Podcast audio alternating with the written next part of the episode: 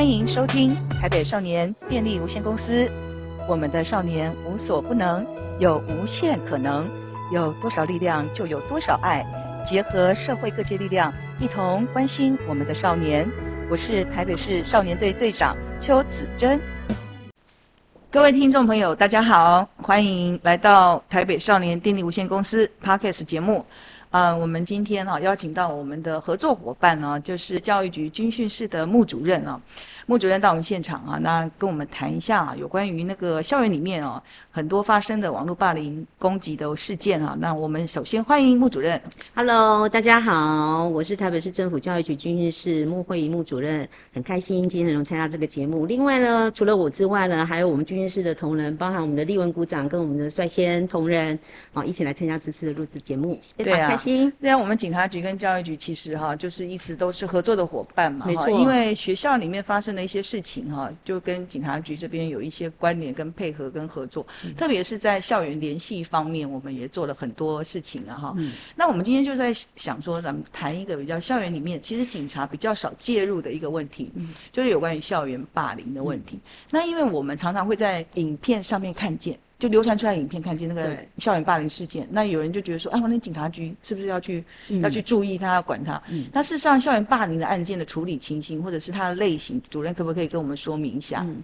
嗯，一般来讲，我们现在目前看到的一些霸凌事件哦，其实在校园里面会发生的，处、嗯、当然除了就是说，呃，孩子会透过这些网际网络的部分、社群媒体的部分哈，来做一些言语言辞上的攻击之外，那如果是在校园里面来讲的话，我们会比较看到的很多。有些是关系霸凌，关系霸凌对关系霸凌会比较多。嗯、那再来就是有一些是肢体，好、嗯，可能刚开始可能是嬉闹，那嬉闹了之后呢，开始可能就是因为引发了对方的不悦的时候，嗯，开始就会有一些一连串的一些攻击行为。嗯、那这些攻击行为其实有时候，当然如果说他只是偶发一次两次，那个有时候在我们的呃防治呃这个准则来讲的一个规范来讲的话，可能会有点是像。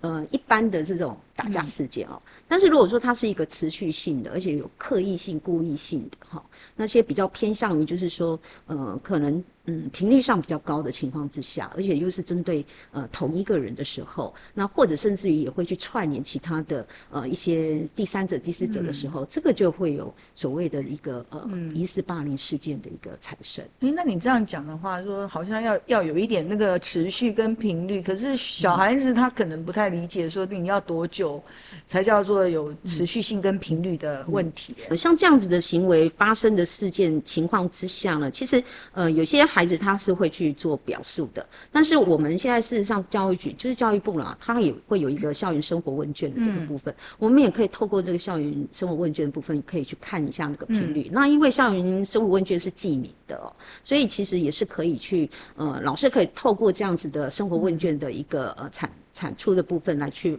挖掘一下，事实上在呃这个呃学生跟学生之间是不是有这样子霸凌事件的一个可能性？嗯，主任，您刚刚提到关系霸凌哦，嗯、那可不可以解释一下关系霸凌？这个这个部分好像很多小孩子会困扰，就是这是什么样的霸凌？嗯、其实我们最近有看到一些霸凌调查的报告里面哦，嗯、我们会发现到是说，呃，刚开始孩子跟孩子之间哈有有点像闺蜜哈好朋友的状态，嗯、对，可能但是可能因为呃某个事件的发生开始。可能就会产生一些嫌隙跟误会，那甚至于可能因为他的课业好表现的还不错，好，或者甚至于呃，可能在班上的时候，他可能刚开始是一个还蛮封建的人物，可是就会引起一些妒忌，好，甚至于呃，可能跟他的家庭环境也有很大的关系，比如说呃，有的。我有看到哈，就是有的是呃家境还不错的，可能他呃常常会带一些东西来，嗯、然后刚开始他是会用分享的，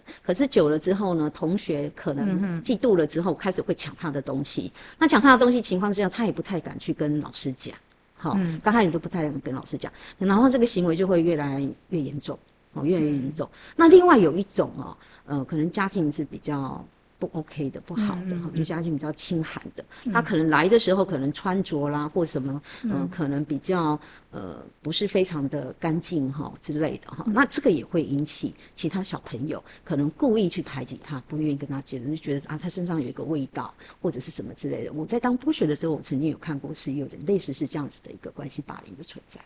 哦，可是像像那个小孩子哈、哦，他们如果遭受到这种对待的时候，嗯、其实他们内心其实蛮受伤，而且据我们的辅导个案里面，我们有发现哦，嗯、这个关系霸凌可能不是在国中、高中哦，对，这个好像小学的时候就会有。对，那那个如果小学的时候就遭遇到这种这种关系霸凌啊，嗯、其实对他的成长会不会有影响？嗯、那在小学的部分，嗯、那个学校老师。会觉得他是一个呃一简单的吵架事件，或者是说他会认真的用霸凌的事件来处理。嗯，其其实我也可以讲我小学的经历啦，哈。嗯。那我我在小学的时候，其实因为我是姓木，哦，我的木是很特别的木，木但是同学就会给我取很多的绰号，包含木瓜哦、木乃伊，哈、哦，呃，那他们就会用一些比较呃，之前还会有带一些呃性暗示的那种。言语来来刺激我，比如说像木瓜，有时候以前人家就影影射，就说啊是大胸部啊等等之类的哈。那木乃伊的部分就是有一，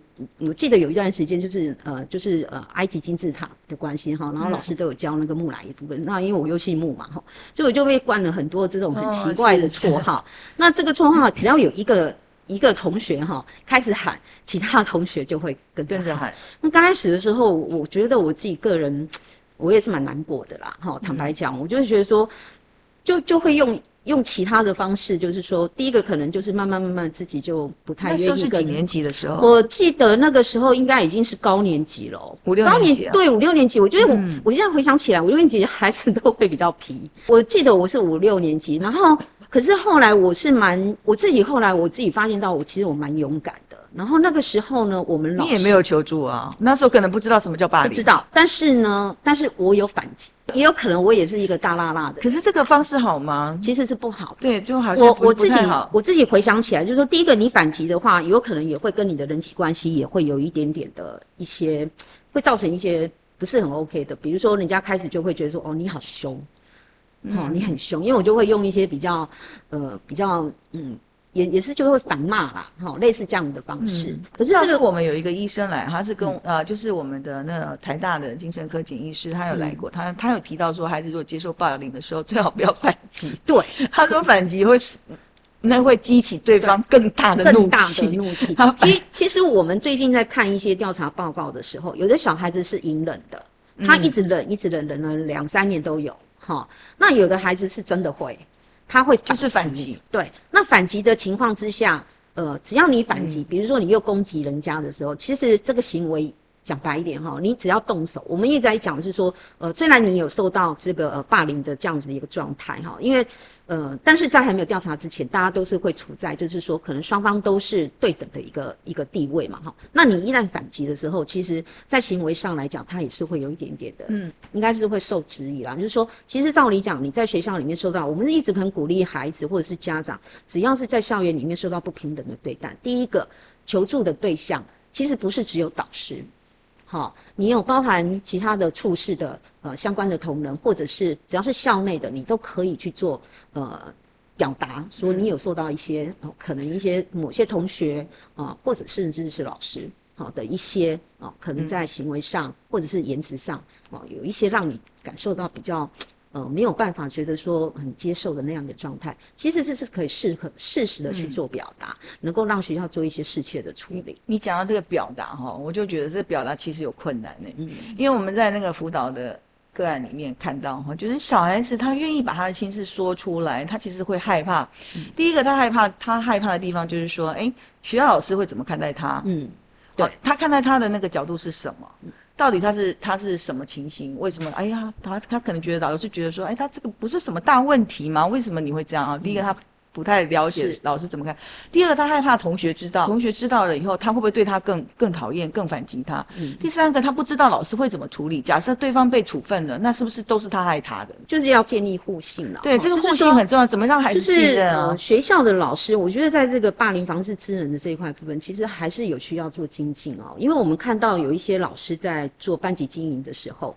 其实某一些环节是会忽略的。好，是会忽略的。嗯、那呃，有时候还会呃产生到就是说呃反向过来，就会觉得是老师班级经营不利这样子的问题。嗯、其实这个都对我们来讲，在教育现场来讲哈，其实我们都不希望是走走到呃所谓的呃教学不利啊，或班级经营不利，然后又有其他霸凌事件啊、呃、要处理，就是会把事情弄得会越来越复杂。所以我们也是比较呼吁的一点，就是说，老师在对孩子呃，就是在孩子跟孩子之间的相处的时候，其实还是要培养一些蛮敏锐的观察力。嗯，因为呃，我我讲我在住区督学的例子哈，我曾经处理一个学校的案子，也是一样。刚开始的时候呢，呃，也是一样，就是嗯，家长就是一直觉得老师在处理班级经营的部分，嗯，没有处理的非常好。对，好，那同学跟同学之间，嗯，可能他们呃也是会有一些可能就是，就像我刚刚讲的关系霸凌的部分，哦，或者甚至于呃在呃下课的时候会故意，比如说拿个这个东西丢，嗯，不管是石头啦或什么之类，会丢小朋友，会丢同学。那其实家长是有反应的，好，有反应的。那老师也也是有有在处理，但是处理的部分当然有一些部分是家长没有办法接受，他会一直认为是说，那我已经反应了，那老师你也处理了，嗯、可是那样的行为还是重复发生，那甚至孩子就不想要来上学，嗯，好，那就会延伸到了就是我刚刚讲到的一个就是班级经营不利的部分，老师也要走到校司法的那一块部分处理。另外一个部分呢，就是霸凌事件，就变成。本来是一个事件的情况之下，会衍生出两个事件。所以现在现在老师也蛮辛苦的，很辛苦，而且 而且现在家长又孩子又少，其实对小孩子关注也蛮大。我觉得也是因为我们的法规真的很多啦。那老师其实在在教学的时候，他们就是呃，我们讲嘛哈。教室就很像是老师的王国一样啊，他觉得就是我就是把教室内的事情处理好就好。其实小老师要处理的事情还蛮多很多。其实以现在现在的老师，我我有时候会觉得蛮庆幸，就是说后来我没有走走教室这一条路。你知道吗？我本来是要走教室。我分享一个一个老师的情形啊，就是我们有一个触法的个案，其实他就是嗯，可能也也有有附带一些精神上的问题，可是他就在班级里面，嗯、然后这个班级就就重复的惹事，可是他就是或偷盗一些同学的东西，嗯、所以他同学也。排挤他，嗯嗯嗯，那他自己本身就是也是有问题的孩子，然后同学又排挤他，结果这个老师也真的是很辛苦，他每次都在跟我讲说他忧郁症要发作，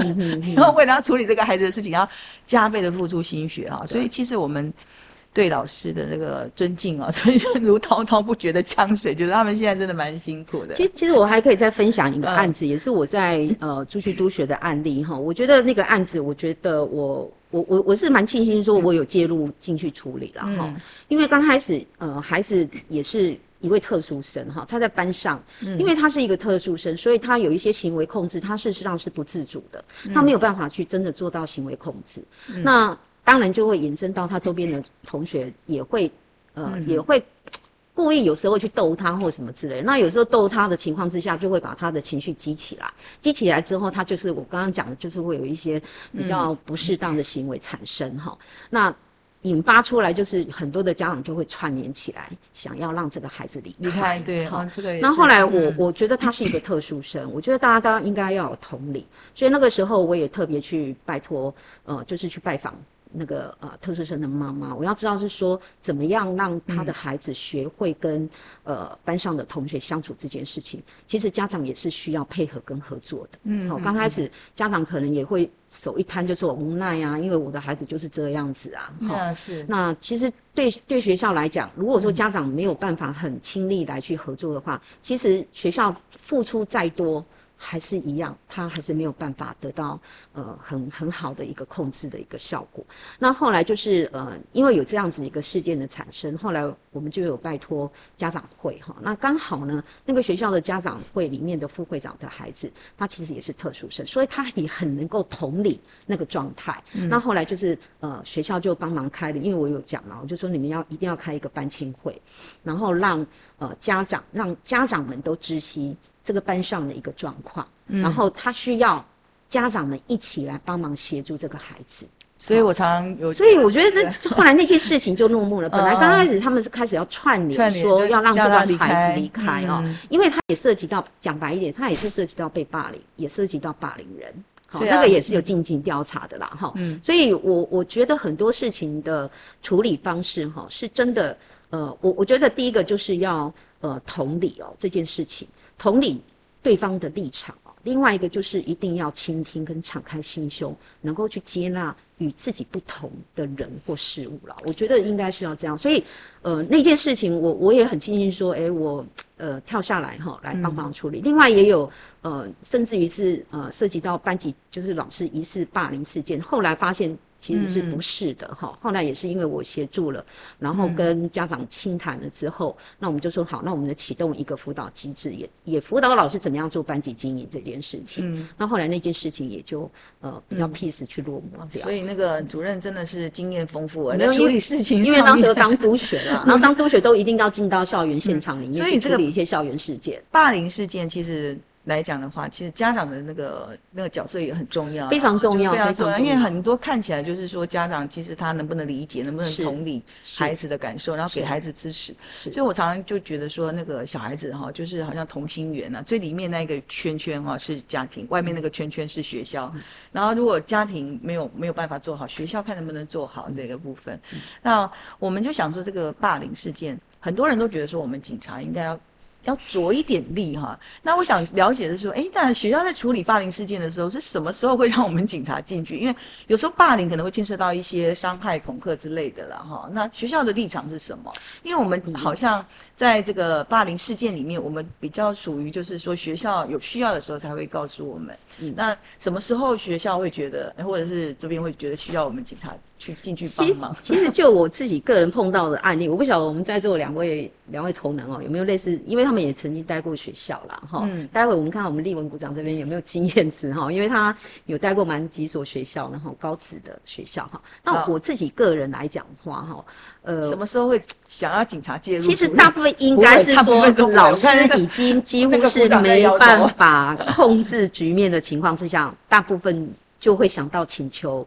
警方来协助了。那丽文部长要不要要讲一下？好了，是因为学校是在站在辅导的角度来看，其实我们不太会就是会请到警方进入到校园去处理到这一块，因为其实，在霸凌这个事现在在处理的时候，其实主要还是两方的一些。关系上要是怎么让他们去缓和下来，去认清楚，可能看是谁的问题这样。可是霸凌之间可能有一些伤害的事件啊，比如说肢体霸凌，它还是牵涉到一些法律的问题啊。对，但是这不会是学校要去处理的这一块。我们在学校里头发生的一些状况，我们主要是用校规的部分去处理跟辅导。那如果警察的部分，通常会是在家长。可能坚坚持要提高，他提高的时候，对对，家长就会带着学生去做提高的动作。嗯、那学校当然他比较不会说请警察进来。那如果是在校外的霸凌事件哦，呃，一样是他只要是学生，其实 他学生的话，如果你看我们看到很多影片啊，很多人都可能丢给我们警察说，赶快去把他抓起来。如果是那个霸凌别人，那个那个非常严重。但是如果是当下可能有人报警。可能警方直接介入处理，那可能是一块。但是如果在校园当中，我们主要还是用辅导的方式，不管是就是我们的学辅人员，可能是辅导老师，有可能是导师，有可能是辅导教官，这方面去做辅导。那如果他一连串一直在这个欺负这个小孩呢？你们还是不会找警察处理？就是他不断的在在欺负这个小孩，或者是说，哎，给他一些哎动作上的一些那个。可是我自己还没有碰过到说已经 学校已经介入的时候，然后学生还要持续。因为因为我们比较担心的是说，还是在这个过程当中，他一直在受伤害。你看我们其实我们那个我们的学生哈，自杀的比例有在上升哎。那你看前一阵子不是高雄有一个国二的女生嘛？对。那也是她在网络上被霸凌的时候，她就轻生了。那之前我们办了一个征文比赛哈，她她也有提到，她说小时候被霸凌，那心那个受伤很重。那我觉得这个部分有有需要说，我们就是说需要这个社会上，或者是说我们一起来帮小孩吗？嗯，除了学校之外，学校的立场之外，比如说警察，在哪一个时候可以？可以有一点出一点力量，因为其实我觉得社会对警察的期待还蛮大的。其实其实其实我有看到，呃，应该有我的印象当中，我记得我有曾经有看过一个案子哦，就是爸爸也认为他的孩子，呃，在学校里面有被霸凌，嗯，那他就去派出所报案。对对，我就讲，然后类似这个，那到底是要交给学校处理？对，但是但是呃，报案了之后呢，其实，在以校园事件来讲的话，因为他有个校保的问题嘛，他还是一样，他会一定是会告知学校，嗯，好，学校一定要进行校安通报，就是要一定要通报，对，一定要。然后，但是呢，以学校来讲，因为我们现在来的呃相关的规定哦，其实说真的，呃，以学校立场，我们学校就是做辅导。嗯，好，即使即使警方呃，比如说我们现在常常会收到这个呃学生的这个偏差行为通知书，对，我们转给学校，我们也是说你就是要进行辅导，嗯，但是你不可以用这个呃偏差行为通知书的部分做任何的惩处，你一定要先了解这个事情的状态，嗯嗯，那孩子如果说他可能触法，好，呃，当然他可能就是因为家长的关系，他可能就是想说，哎。他觉得学校的这个辅导没有效，哦，这个行为人对行为人的辅导没有效，我的孩子还是一样会受伤，会怎么样之类，他就会做一个提高的动作。所以我我就觉得霸凌跟那个伤害案件哦、嗯、就不太一样。对，但是一般的民众他可能感觉不出来，他有什么不太一样的地方。其实因为你伤害案件就打架嘛。以我们现在来看哈、哦，在校园里面会发生的东西，大部分真的就是关系霸凌，真的是比较多，或言语霸凌比较多。肢体的碰触的那一块就会伤害的吗？我觉得那个倒是还不见得是真的会变成是一个霸凌事件。嗯，可是可是那个霸凌里面就有肢体霸凌。对，没有错。那个肢体霸凌的部分，那个是 常肢体霸凌跟说碰撞嘛。那那肢体霸凌跟那个伤害的问题就有一点模模糊。所以所以我们才说，呃，只要是呃学。就是呃有疑似这样的案件的时候，其实我们学以现在学校立场来讲，它、嗯、不会像过去啦哈，嗯，就是说哎、欸、这个好像就是同学同学之间的这个打架吵架而已哦、喔，比较呃不会去很正式的来去看待。可是我们现在常常呃学校是非常谨慎，尤其是霸凌防治准则一下来之后，嗯、其实就像性平案件，学校是都是非常的谨慎在处理，非常重视这件事。所以一旦就是说呃不管今天是呃被行为人的家长。好，他去做一个申请，嗯、甚至于呃，比如说已经媒体披露这种的部分，嗯、我们就视同这个就是一个检举案件了，学校就是一定要启动。然后他会呃针对这个事件部分会去召开应应小组会议，然后去讨论呃这个案子要不要受理。那受理的情况下，因为他会有做一些判准嘛。如果说这个事件的太阳去符合这个防治霸凌准则里面的事件的太阳的时候，那他们就认为说，那我们就启动调查。启动调查的情况之下呢，他们就是会有内部呃会由这个呃霸凌小组。因应小组里面的成员，哈，他们会择请几位，嗯、然后具有一些包含有法律背景的，或者是有霸凌事件处理经验的，哈、嗯，或者是呃呃相这个儿少法相关议题，哈，比较有专精的这些代表，哈、嗯，来参与这个调查。那我就我自己看到那个调查报告的时候，其实是蛮巨细靡遗的啦，是，好，其实大家都非常非常的谨慎，因为到底这个案件是不是能够构成霸凌事件，其实是要有很多的蛛丝马迹，很多的脉络。然后把它构成，它是真的世俗是一个霸凌事件，但是呢，学校在面对说，呃，在这个呃霸凌调查当下，他不，他也不会等到这个霸凌调查报告完了之后，才对呃行为人或者是被霸凌者去做任何的辅导。嗯嗯、那个时候其实就已经在启动了。那如果说今天确实，比如说像您刚刚讲到的，他如果真的是肢体上的，真的已经造成人家的伤害的，嗯，校规就出来了啦。然后，那但是有一些东西还是很模糊的时候，真的学校就会等到呃霸凌呃调查报告之后再来去看校规要用什么样方式来来惩处。所以有时候学校的调查报告哈，嗯，我我感觉到就是说学生哈对于那个调查报告的结果可能都不是很清楚啦，所以他们也不知道说这个人他到底最后怎么样，可能可能可能他更多的是说他可能不知道说他这件事情。学学校处置其其实因为呃，我我我们讲哈，霸凌调查报告这件事情，其实呃。好像不能公开哦，对，不可以。被行为人跟只有被行为人跟行为人知道可以讲，一定要拿到那个调查报告。但是其他学生他，但是其他学生学校他是用班级团体辅导，用团体辅导的方式，让他了解嘛。他因为我们现在的那个呃辅导的部分，他有个别辅导嘛，小团辅、大团辅嘛。那学校就会利用这些，尤其是在班级上。当然，如果是跨班，好，那他们会有一个大团辅的一个方式。但是如果是班级的话，他就用班级辅导的方式来处理。好，那嗯，我们今天聊了蛮多的，就是有关于校园霸凌的事件。那可能还还有一些要探讨的啦。哈、嗯。那但是最重要的就是说，这个孩子在学校里面的时间很长，对，哦，他们发生了很多事情，啊，那包括刚刚主任有提到好多哈，那个包括关系排挤这个部分，我想这个需要三方了哈，家长。好，学校是跟他本身好来一起努力。好，那今天我们先谢谢我们的穆主任啊，来参加我们的节目啊。那谢谢谢谢穆主任，我们下一次啊再来讨论一下有关于这个那个加害人的那个部分，那个部分有没有什么需要琢磨的哈？嗯、那也欢迎，谢谢大家的收听，今天的台北少年电力无限公司，我们下次再见，拜拜。